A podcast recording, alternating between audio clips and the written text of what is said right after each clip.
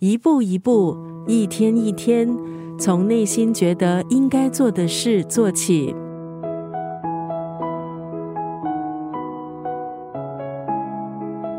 今天在九六三作家语录分享的文字，出自许峰源的著作《众福》。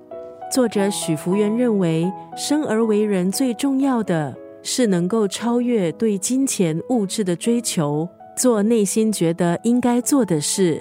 听起来可能平凡，甚至是老套，可是作者认为，种下善意，最终将有真实不虚、不可思议的丰盛回收。作者许峰源发起共读书香活动，让爱书人有机会捐书给想读书的孩子。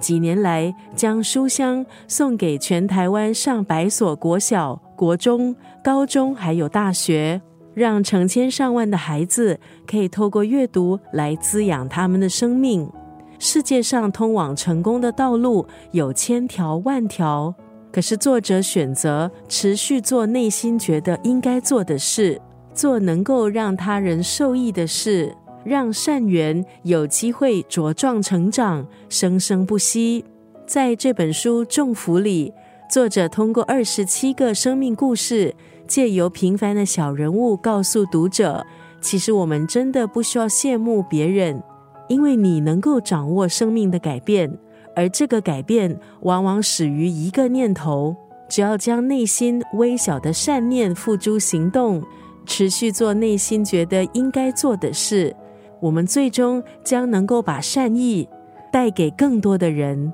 今天在九六三作家语录就要分享这本书《众福》当中的这一段文字：专注做自己能控制的事，其他就顺其自然吧。